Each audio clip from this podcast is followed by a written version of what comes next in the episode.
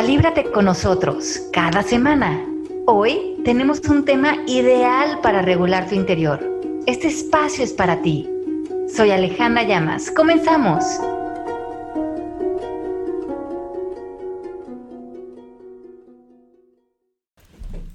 Ok, arrancamos. Bueno. Ay, hola, buenas tardes. Maca, ¿cómo estás? Muy bien. Vamos a platicar ahora de sanar memorias. ¿Qué opinan de este A tema? ver. Ay, Bueno, No sé. Quiero, quiero escuchar siempre. Quiero escuchar Primero, para para, saber por dónde me voy a ir. Luego no sé.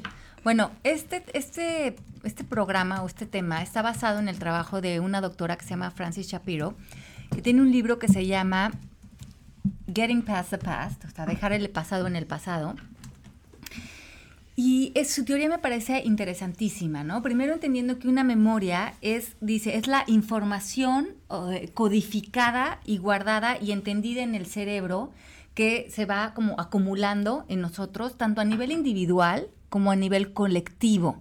Entonces, ven, qué chistoso, tenemos eh, memorias de historias personales, Ajá. pero también tenemos historias colectivas, como sociedad o como comunidad o como un grupo eh, religioso, étnico, y esto hace que nosotros empecemos a operar en el presente a partir de estas memorias.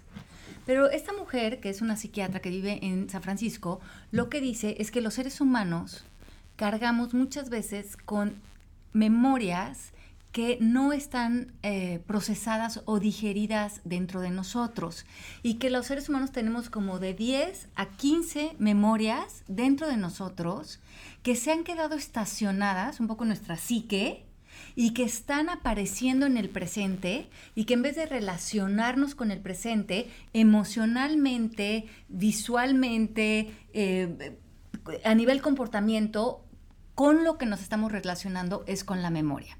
Entonces, lo que quiere decir es que si nosotros, por ejemplo, vemos una película y en ese momento nos da terror la película o nos hace llorar, estamos como reaccionando a, a la imagen que estamos viendo. Pero a lo mejor en la semana, si te dicen, "Oye, viste la imagen de esa película y, y recuerdas esa escena tan triste que fue, sí, me acuerdo que lloré y cómo me hizo sentir. Pero en este momento ya no hay esa conexión emocional. Claro. Sí.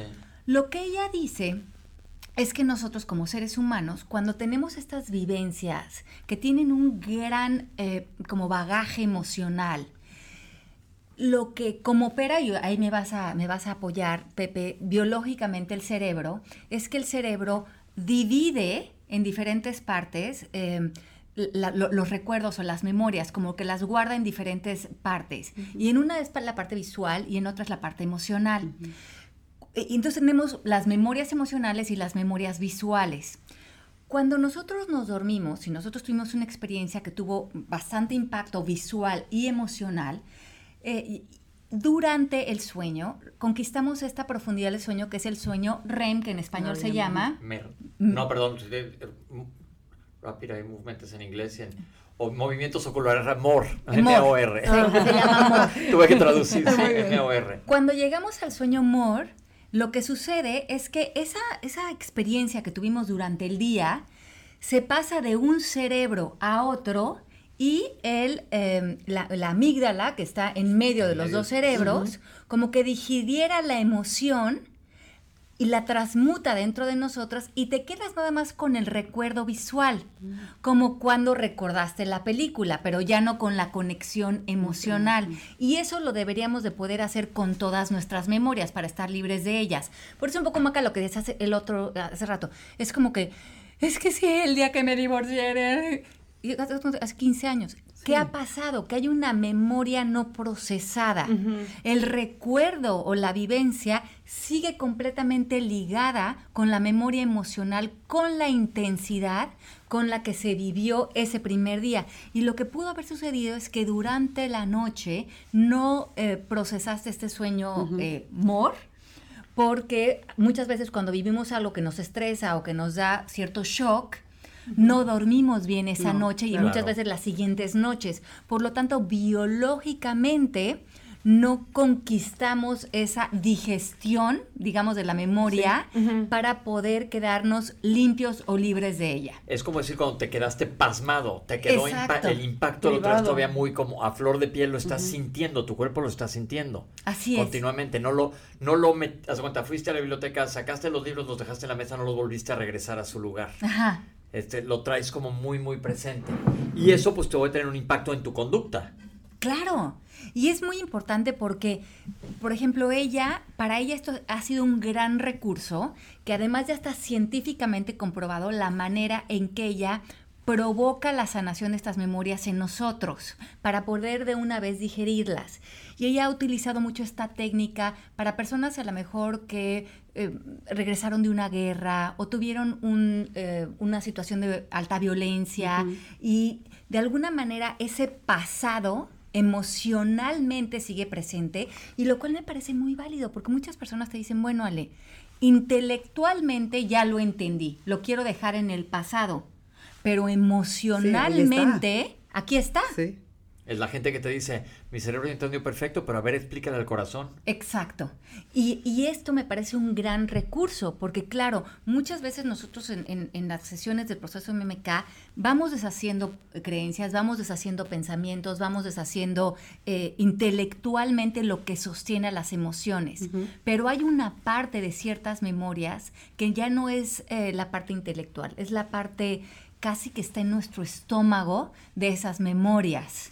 Y si esa carga emocional sigue ahí, toda la intención de soltar el otro se queda como una ilusión óptica. Claro. ¿Y se puede soltar hablando? ¿O cómo se quita eh, esa...? Ajá, entonces ve qué interesante. Esta mujer se dio cuenta que cuando salía a tener caminatas y sostenía un pensamiento que se ligaba a una emoción de, de- de gran carga eh, eh, emocional, digamos, eh, destructiva, y hacía un movimiento o- ocular. Ah. Sosteniendo la emoción, de alguna manera provocaba ese movimiento a nivel cerebral y hacía que la emoción se moviera a través de eh, los dos cerebros y eh, a través de la amígdala y se procesara y una vez que querías regresar al recuerdo emocional, este ya se había evaporado. Ok. Eso está curioso, este, médicamente hablando. por- Justo. porque normalmente el, el movimiento ocular rápido que tú haces dormido es rapidísimo. ¿eh?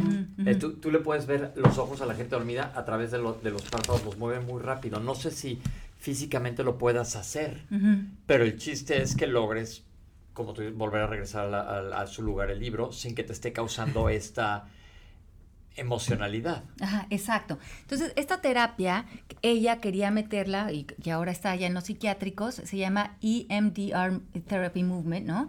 Eh, y es este, este movimiento de ojos, pero es muy efectivo. Nosotros lo, lo empleamos y eh, aprendemos a utilizarlo para nuestros clientes en el instituto eh, del proceso MMK, porque es un recurso Valioso. extraordinario, tanto a veces para iniciar una sesión, porque a veces las personas vienen con tanta carga emocional que no pueden entrar a trabajar, como para cerrar una sesión, porque muchas veces ya trabajaste la parte intelectual con tu cliente, pero a veces si, si sigue habiendo una Sí, carga está. Te quedas pegado. emocional, es una manera de terminar de limpiar lo que eh, nuestros clientes están trabajando. Entonces, si esto es algo que les está resonando, esta doctora nos dice que todos cargamos de 10 a 15 memorias no resueltas emocionalmente dentro de nosotros, que Para podemos terminar de depurar, podríamos hacer ahorita un recuento de cuáles serían esas memorias que no tienen que ver con la intensidad. A lo mejor fue que en la escuela te hicieron un bullying Sí, sí, sí. y eso se quedó no quedó procesado ahí, dentro de ti y hoy es momento de que ese pasado ya no esté apareciendo para no vivir a la defensiva la vida, ¿no? Porque mm, cuando eh, cerramos es cuando eh, vemos como una situación, creemos que se parece a algo que vivimos porque ya nos estamos relacionando a la defensiva porque en, en su momento sentimos dolor y creemos que la memoria nos protege de ese dolor. Entonces, eh, eh, eh, un recurso muy interesante es meternos, eh, se pueden meter al YouTube, hay muchos videos de este trabajo, ¿Cómo se llama otra vez, Ale? se llama EMDR Therapy. Ajá. EMDR Therapy y la doctora se llama Francis Shapiro. Eh, hay varias distinciones en este tema que son importantes. Número uno, eh, eh, esto que les decía hace un momento, que no tiene que ver la intensidad de la vivencia, sino el que por alguna razón no la pudiste procesar en el, en el sueño y está como reapareciendo en tu reacción emocional una y otra vez. Estás como que Mm, es, ya. es, es- es ese estado emocional en el que sientes que es un patrón para ti. A lo mejor es una tristeza recurrente, un enojo recurrente, una sensación de rechazo recurrente. Y dices, bueno, ya lo entendí emocionalmente. Ayer nos decían mucho en el chat, es que ¿cómo le hago para no sentir que me rechazan? Claro. Y a lo mejor es algo que es una memoria recurrente en ti de la escuela y que hoy sigue apareciendo. Entonces, a lo mejor nosotros les damos la explicación en el programa y dicen, bueno, sí, es que ya lo entendí intelectualmente, pero ¿cómo dejo de sentirlo? Entonces, ¿cómo dejar el pasado en el pasado? Es ver que hay una memoria apareciendo y esta es una técnica muy buena que pueden aplicar. Entonces, pueden ver en los videos de YouTube, hay, hay algunas pelotitas. La técnica es que tienes que traer la memoria a tu mente, o sea, la, la memoria visual, lo más vívido que puedas, junto con la emoción. O sea, que lejos de querer correr eso. con la emoción, exacto, lo que te hizo sentir, sostenerlo con la mayor intensidad posible y provocar este movimiento de ojos. Y es impresionante cuando lo estamos haciendo en la... Hazte Sí, cuenta. ya todos estamos intentando. Mira, por ejemplo, si yo te lo estoy aplicando a ¿Qué pasa ti, tú sostendrías emocionalmente ahí lo más fuerte que puedas, y ahí que lo que estoy haciendo es poniéndole el dedo a Pepe en medio, por ejemplo, de las cejas, Ajá. y te llevaría de un lado al otro, y tú sigues mi dedo, Y va subiendo la velocidad. Ajá, y trato de llevar tu dedo a la parte como más extensa de, de como del perímetro campo de tu ojo, de tu campo visual, visual. porque lo que estoy tratando de lograr es, es el estímulo cerebral y que la memoria que ahorita la estás sintiendo con la mayor intensidad posible esté pasando a través de la amígdala y logre como digerirse esta emoción que se ha quedado ahí como creando una digestión incómoda dentro de ti, ¿no? Y la guardas. Ajá. como y, un y después, para- normalmente le preguntas a la persona de 0 al 10 al principio, a- ¿en qué intensidad está la emoción? Dejas que respire un momento y después le vuelves a preguntar ahora a cuánto está la emoción. Nosotros hacemos esto en la escuela. Y a veces trabajan casos que fueron como de extrema eh, intensidad emocional y al principio casi que no te puedo decir 11, no, sería hasta 10. Y cuando pasan unas horas, a veces les digo, ¿en dónde estás ahorita? ¿En qué número estás en la intensidad de la memoria? Y te dicen, es que ya hasta se me olvidó que trabajé. Es impresionante cómo cuando una memoria ya no tiene el resistol emocional, Pierde el valor. pierde el valor. O sea, ahorita que le hiciste eso a Pepe, Pepe tendría que haber estado sintiendo memoria. y recordando eso. Esto lo pueden hacer en YouTube, viéndolo en YouTube. Ajá, en, en YouTube hay muchísimos recursos de este trabajo. Eh, también pueden leer este libro o, bueno, también si se ponen en contacto con alguno de los facilitadores del proceso MMK se los pueden hacer. Pero es muy bueno para las personas que dices, es que ya he trabajado este tema mil veces Y y, no se tengo, quita. No se va, tengo exacto. esta memoria no sanada. Y claro, por más de que tú tengas la intención de dejarla ir, si tú no le abres la posibilidad a tu cuerpo de digerir biológicamente la memoria, se queda como una frustración porque ya no es una cuestión intelectual, es una cuestión casi que biológica que está operando dentro de ti. Y dices que no necesariamente tiene que ser una memoria impactante, como pensar en una película de cada vez que se acuerda del accidente o de cuando se metieron a robar a su casa. Puede ser una cosa que te haya impactado por cualquier motivo, Exacto. sin que necesariamente sea, sea algo, algo que dramatiquísimo. Sí, exacto. No, no- tiene que ver tanto con el, el hecho, sino tú pu- pudiste o no pudiste en su momento procesar emocionalmente esa vivencia. Y lo que es también súper interesante es que, por ejemplo, muchos de nosotros, como les decía al principio, tenemos memorias individuales en, en nuestra propia historia de vida, pero a veces cargamos con memorias de nuestros papás. A lo mejor a veces vivimos a nuestros papás eh, en- eh, eh, viviendo cierta circunstancia que a nosotros tuvo un impacto emocional y seguimos como cargando colectivamente esa, esa memoria o esa como carga emocional, ¿no? o, o- o de un pueblo a lo mejor que vivió cierta violencia. Entonces podemos sanar memorias individuales, pero también podemos sanar memorias colectivas, porque comenzamos a ver que en realidad no estamos separados y, y- y- y ir como digiriendo estas memorias hace que también el colectivo se sane en esta mente compartida que tenemos. ¿Y eso cómo le haces? Igual el mi- el mismo método. Igual, como que si, si estás en un entorno donde se, se- se sostiene como una tristeza, sostener esta, esta tristeza colectiva y hacer es- esta digestión como de, de esta emoción para que empiece a facilitar el proceso de digestión colectivo, digamos. Literalmente digerirlo. Di- ah, di- literalmente digerirlo, ¿no? En lo individual y en lo colectivo. Porque aparte no es ni siquiera cuestionar la emoción, porque puede haber diferentes impactos de una, de una emoción para una persona que para otra. Exacto, exacto. Y eso es cada quien como esté, bueno, pues la personalidad de cada uno, que es lo que te va a impactar en ese momento. Pero este es un método pues que te puede ayudar a estar mejor. Eso es lo que buscas, que eso, que ese tope que traes lo puedas brincar. Y me, sí, claro, y me parece muy importante porque mm, yo creo que eh, a veces decimos, ¿no? Uno en uno de los programas de hoy decíamos temprano que no, no nos tiene que definir lo que vivimos en el pasado, pero eso suena como muy idealista para una persona que no por alguna razón no conoce este trabajo y emocionalmente no ha podido soltar una vivencia. Entonces sí tengo toda esta intención, tengo todas estas ganas, Pero no puedo las entender, herramientas. claro, pero ¿cómo, ¿cómo realmente soltar emocionalmente algo? Esto me parece un recurso interesantísimo. Y por ejemplo, hay muchas técnicas como el coaching, pero el coaching necesita trabajar con cierta parte intelectual.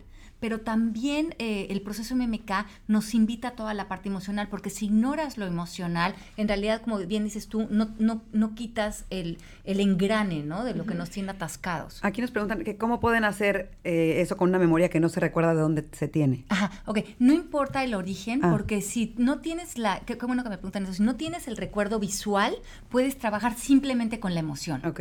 Ah, ok. Nada más llévalo a la mayor intensidad. O sea, como que en este momento es esa idea de no huir de la emoción. Haciendo este ejercicio la quieres y a lo máximo que puedas, porque de una vez por todas vas a, vas a provocar la evaporación del engrane como celular en el que está la memoria. O sea, por ejemplo, si de pronto tienes muchísima angustia, pero no recuerdas qué fue lo que te hizo sentir eso. Tú trabajas solamente con la angustia. Exacto, solamente trabajas con la angustia. Ya. Ajá. Y además, eh, la angustia, por ejemplo, se vuelve un comportamiento aprendido para ti.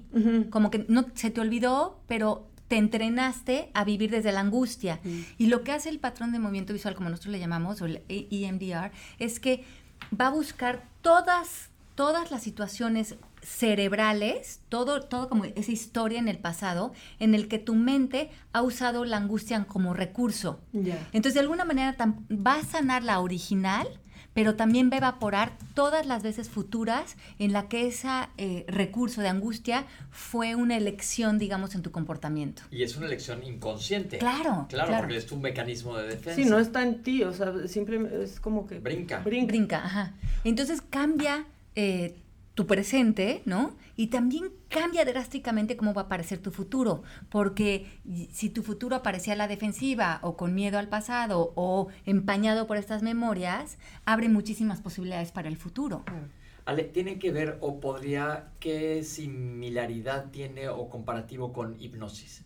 Muchísima. Tiene que ver, yo creo que es primo hermano de la hipnosis y lo cual me parece muy importante porque hay muchas cosas que están sentadas en el inconsciente y mm, es la manera de poderlas evaporar del inconsciente y, y- y- y traerlas al consciente y sacarlas un poco de nuestro sistema. Una de las preguntas recurrentes del día de hoy es cómo le hago. Ajá. Y mucha gente dice si ni siquiera sé qué es lo que me tengo atorado, aquí no tiene, como dice Ale, que acordarte de qué es lo que tienes atorado, Exacto. sino acordarte, ver cuál es la emoción. Pensemos una situación, no puedo que me promuevan en el trabajo.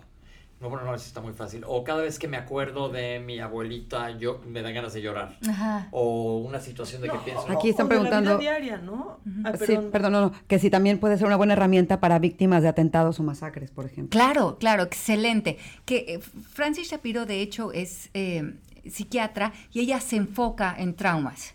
Y para ella poder introducir esta técnica en los psiquiátricos en Estados Unidos, tuvieron que pasar por muchos eh, clínicos, este, ensayos clínicos. ensayos clínicos hasta que se comprobó científicamente que esto funciona. Y ahora es una técnica usadísima en los psiquiátricos.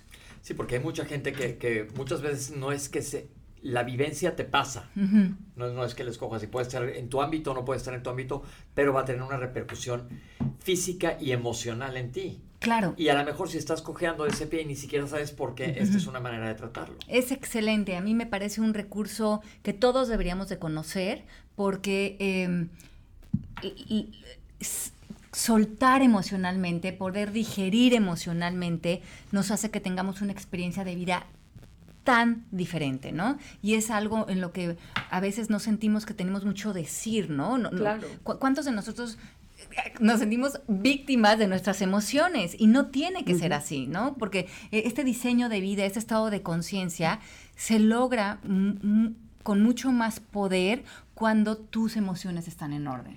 Que Claro. desde qué edad se puede aplicar esta técnica. Desde chiquititos. Yo a Patricio, mi hijo, se lo hice cuando era, cuando tenía como 10 años. Ujú. Le daba muchísimo miedo en la noche y él Mm. dormía mucho en mi cuarto. Pero él ya no quería dormir en mi cuarto y era como ese miedo al miedo de que ya venía la noche. Y le hice este, esta, esta técnica. Le dije, sostén ese miedo lo más alto que tú lo sientes cuando ya te vas a dormir. Le, le hice eh, eh, el, el movimiento ocular y le dije, vete a tu cuarto. Si- obviamente si tienes miedo, bien, venir. porque yo también Sí, tenía miedo cuando era chiquita y no me gustaba y sentirme así. sí. Y, y, al- y si no, yo en 10 minutos regreso y cuando regresé estaba profundo y se, eh, nunca más eh, volví a dormir en mi cuarto. Eh, fue eh, impresionante lo que esto... ¿Cuánto lo- tiempo dura el ejercicio? Unos segundos, es- o- Ok. sí, o minutos, es, es- es- es muy cortito. O sea, personas que sufrieron un asalto, por ejemplo, y que Exacto. entonces tienen una angustia de salir a la calle. No, yo conozco gente que no se puede subir a un taxi o a un Uber nada más de pensar en la idea y que necesariamente, o sea, no, no es que les haya pasado algo, Ajá, simplemente la sola idea de pensar que pueden estar en peligro.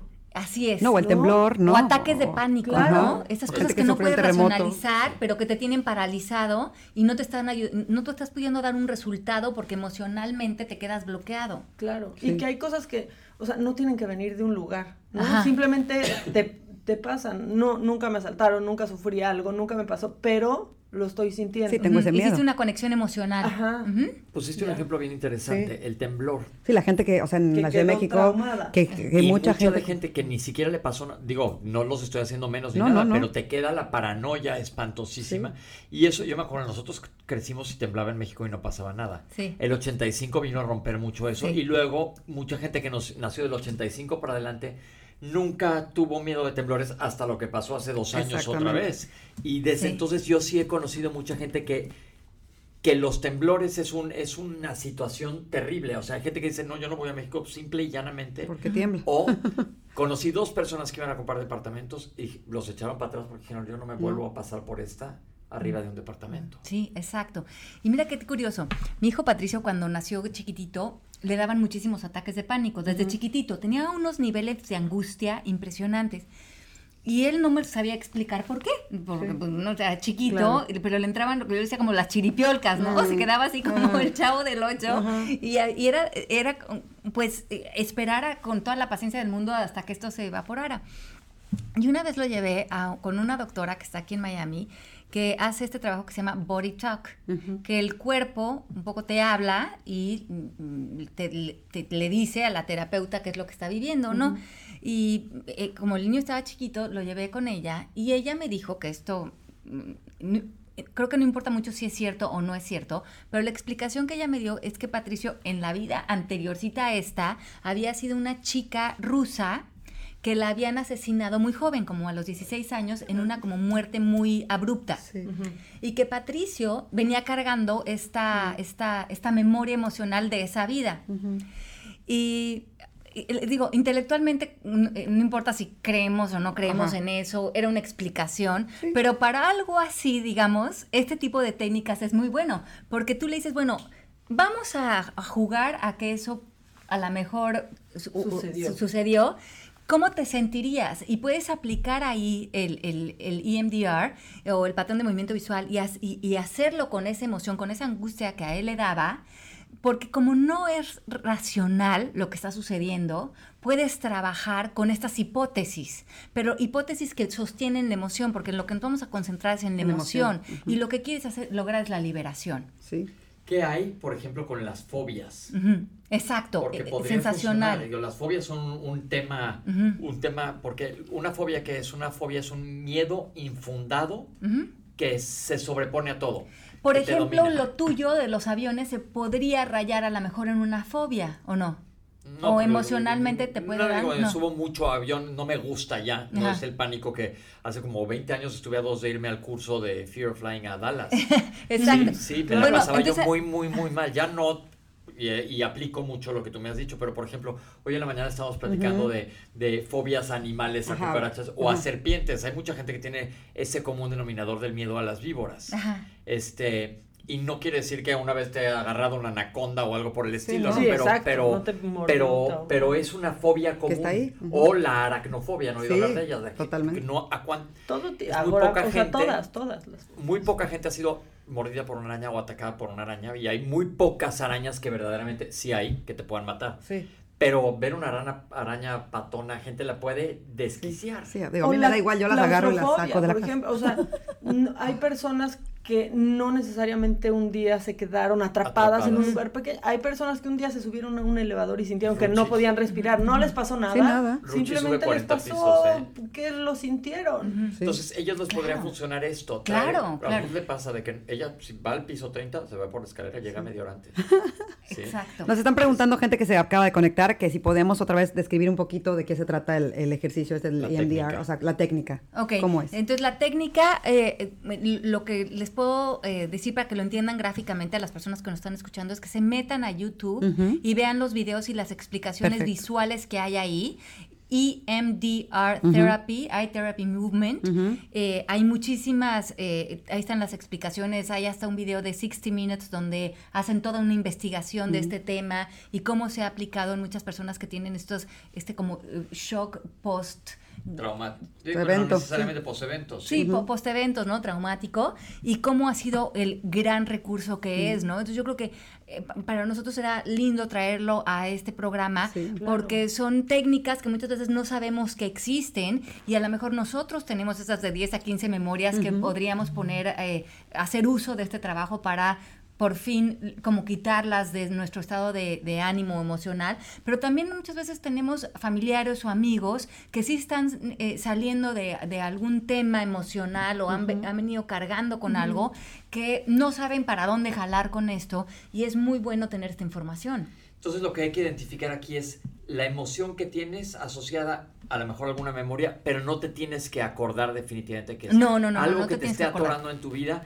Y entonces hay que invitar a todo el mundo a, a que lo haga y nos Sí. escriban, nos platiquen. Es más, yo lo voy a hacer. Todos Lo tenemos algo que este, aplicar. sí, Está a ver, a ver, increíble. a ver qué tal nos funciona y nos escriban cómo les va con esta técnica, porque pues el chiste es, lo que estamos haciendo aquí es, es dar herramientas, herramientas, lo que te, siempre digo, lo que te funcione, te funciona, lo que no, bueno, pues no te funcionará, pero utilizar lo más que puedas para, para llegar a un objetivo. Sí, y saber que, por ejemplo, a lo mejor la gente cree que es muy complicado hacer cambios. Sí. Y con cosas menores tienes cambios muy importantes y eso hace una diferencia muy importante en la persona que eres, en tu comportamiento. Y a lo mejor con algo min- Mínimo. mínimo, tuviste un, un gran despertar, un gran descubrimiento y eso te ayuda mucho. Sí, cierto, Pau. Y además se me, se me hacía muy importante que termináramos como este bloque de ideas con este, con este tema en particular, ¿no? Porque a lo mejor se han abierto para nosotros en es- a través de estas charlas muchísimas posibilidades de libertad interior.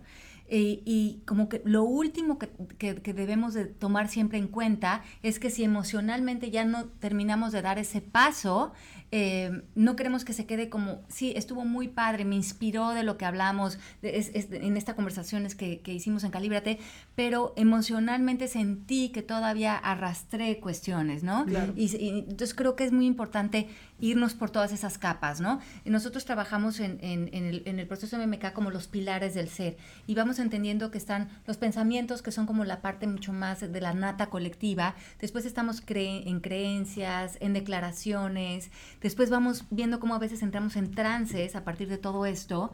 Y que todo esto, lo que lo sostiene, el resistol que sostiene todos estos pilares que muchas veces son esta programación del colectivo, son lo emocional. Y que esto emocional no podemos eh, no tomarlo en cuenta, ¿no? En, todo este trabajo interior que estamos haciendo.